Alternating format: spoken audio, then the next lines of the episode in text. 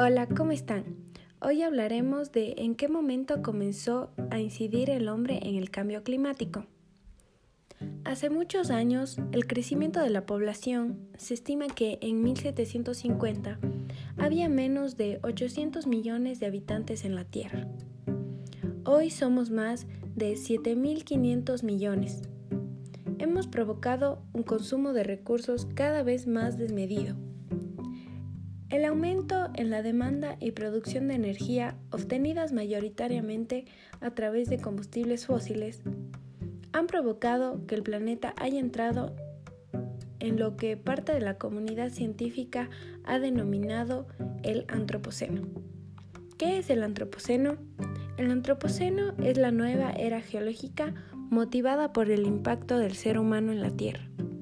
El principal resultado ha sido el aumento de la temperatura global del planeta, que desde ese periodo ha aumentado en 1.1 grados centígrados.